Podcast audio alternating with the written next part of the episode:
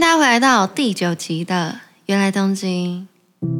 不知道大家对东京电车的印象是什么？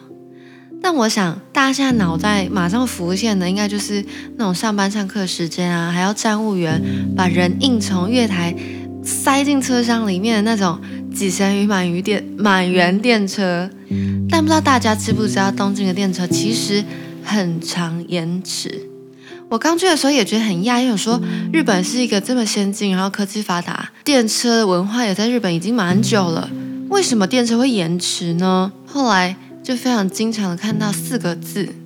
也是我后来才知道，原来这四个字的意思是什么。那个四个字叫做人身事故。人身事故里面最严重的情况就是，可能有人跳轨了，然后。因为必须要处理，所以造成电车的暂时停驶。我记得之前有一个住在日本的 YouTuber 说过，你要分辨一个人是旅客还是居民，你就可以从他看待人生事故的感受去分辨。如果是旅客的话，就会注意到，哎，人生事故了，电车延迟了，或是没有待那么久的人，他可能会对人生事故还。抱有一点惊讶、惊吓或者任何情情绪。那如果是一个住在那边已久的人，或是你是一个东京人，你可能就会甚至在电车紧急刹车的时候都不为所动。即便我只有在东京待大概一年左右的时间，但我都有感觉到，当电车延迟是因为人身事故的时候，我竟然注意到的也是电车又延迟了，而不会马上是讶异说。很心痛，怎么又发生了不幸的事情？也因为东京的电车非常常延迟，所以有一个东西叫做迟延证明书。然后通常你只要把这个证明交给你的上司或是老师，可能就可以当成一个证明，说为什么你今天迟到，迟到这件事情可能就会被赦免。我不知道在上班族大家是不是都这样受用，但是就我当时上课而言，我的老师们都有采用这个迟延证明书。我第一次去日本的时候住在平井，第二次在中野。虽然他们离很远，但是他们都是在中央总武线这条线上。中央总武线简单的介绍，它就是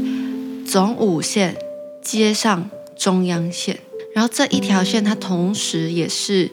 东京通勤非常重要的一条线之一。所以，不管是我住在平井的时候，还是我住在中野的时候，这一条线一定每天早上都会延迟。所以，不管是我住在平井的时候，还是我住在中野的时候，每天都有高几率可以拿到延迟证明书。后来，在第二次我去到日本的时候，也就是我住在中野的时候，发生了一件事情。有一天，我在高铁马场准备要回家的时候，看到，我能够回家的车子全部都停驶了。同时，我收到室友传来的讯息，告诉我说，他刚到中野站，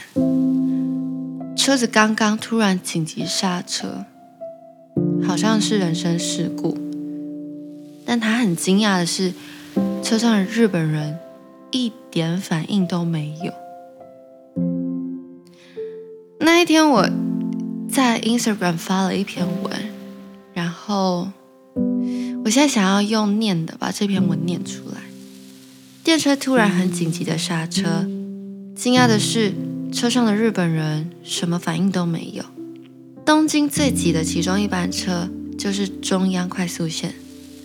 每天早上没有意外的话，都会有各种原因导致延迟，所以上学也就不赶着出门，只要拿一张证明就可以安全过关。这样做的确消极。有一次上课迟到，我交给老师我的延迟证明。老师在知道我是搭中央快速线的时候，告诉我说，这种快速线是跳轨的优先选择，因为它很多小站不停，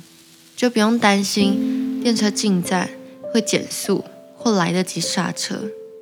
老师还说，不过如果要跳轨，要记得挑人少的电车，不然像这种人很多的车，赔偿金还会很多。会造成家属的麻烦，他竟然这样说。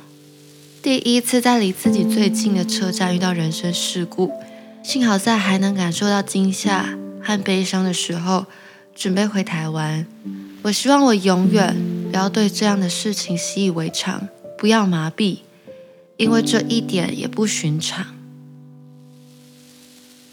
这是我那时候写下来的文字。我觉得我好像也很难在这里总结的说什么，只是想要跟大家分享说，原来东京有这样的一回事。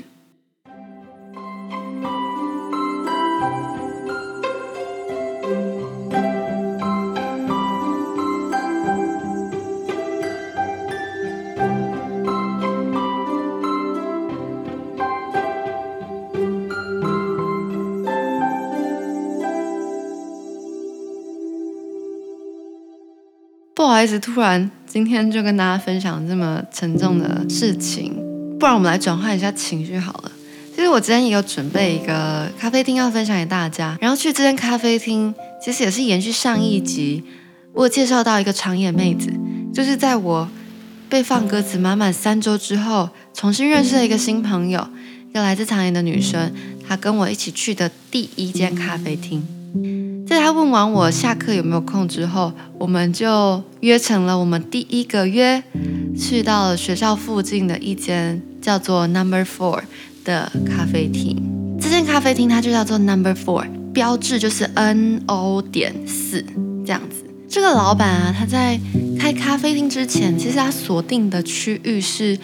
呃涩谷表参道那一带，那种地方一直让大家有一种おしゃれ的感觉，就是。很新潮，然后很流行，人很多。但后来有一个人呢、啊，跟他说：“你要把这个店开在渠町这个地方。”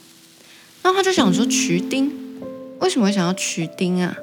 渠町那里其实都是办公大楼为主，就是一个办公的地方，不是什么游客会去的。像现在你如果听到渠町，你会想说：嗯，这好像不是你印象中的旅游景点。 对，渠町那边。”嗯，有办公大楼，然后有一些外交单位，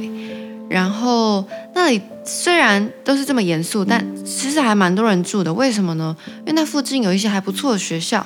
所以那附近也还蛮多住家的。那后来是什么让他决定要开在那里的？是因为那个老板他本人的好像是幼稚园吧，就在渠町，然后他就觉得这应该是一个什么？这应该是什么人要让我知道我应该要盖在。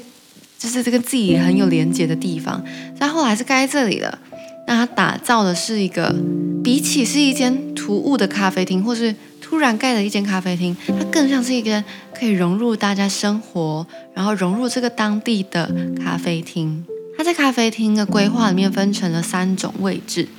一个就是室内有空调的位置，那一个是半露天，还是算在室内，但是那边没有空调，是半露天的这样。然后还有一个很大很大的户外区，所以它一整个占地其实是非常大的。然后你会看到每一区都坐的很不一样的人，在室内空调区坐的通常会是一些，比如说上班族，他中间休息吃饭，一个人两个人比较少人数的时候，他就在室内用餐。然后在半露天的环境下用餐的感觉，就是人稍微多一点，或是他没有那么快要走。他可能约了一个人要聊天，那是什么样的人会在户外呢？我刚是有说到这里住家其实蛮多的，所以我觉得来这里很酷的是，就是你常常可以看到一个景象，就是中午过后，就会很多年轻妈妈带他们从可能幼稚园或是国小低年级刚下课的小孩坐在那个户外区。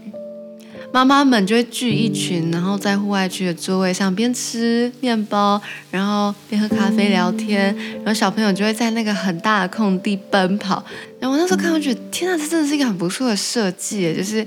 妈妈也不会无聊，然后也不用太怕小孩子在店里面乱跑，因为那就是给你的小孩乱跑的地方哎，然后你就让他去那里跟其他小朋友相处，其实也是蛮不错的吧。所以这就印证了这个咖啡厅它当时的概念。它当时的概念就是我刚刚有说，想要融入当地生活，除了是一间除除了是一间单单的咖啡厅，它更想要的是创造出新生活风格的咖啡厅。那这间店里面有卖什么呢？它其实主体我觉得应该可以说它是一个面包店。一进门就有很多他们自家烘焙的面包，然后冷藏区也有甜点跟一些轻食。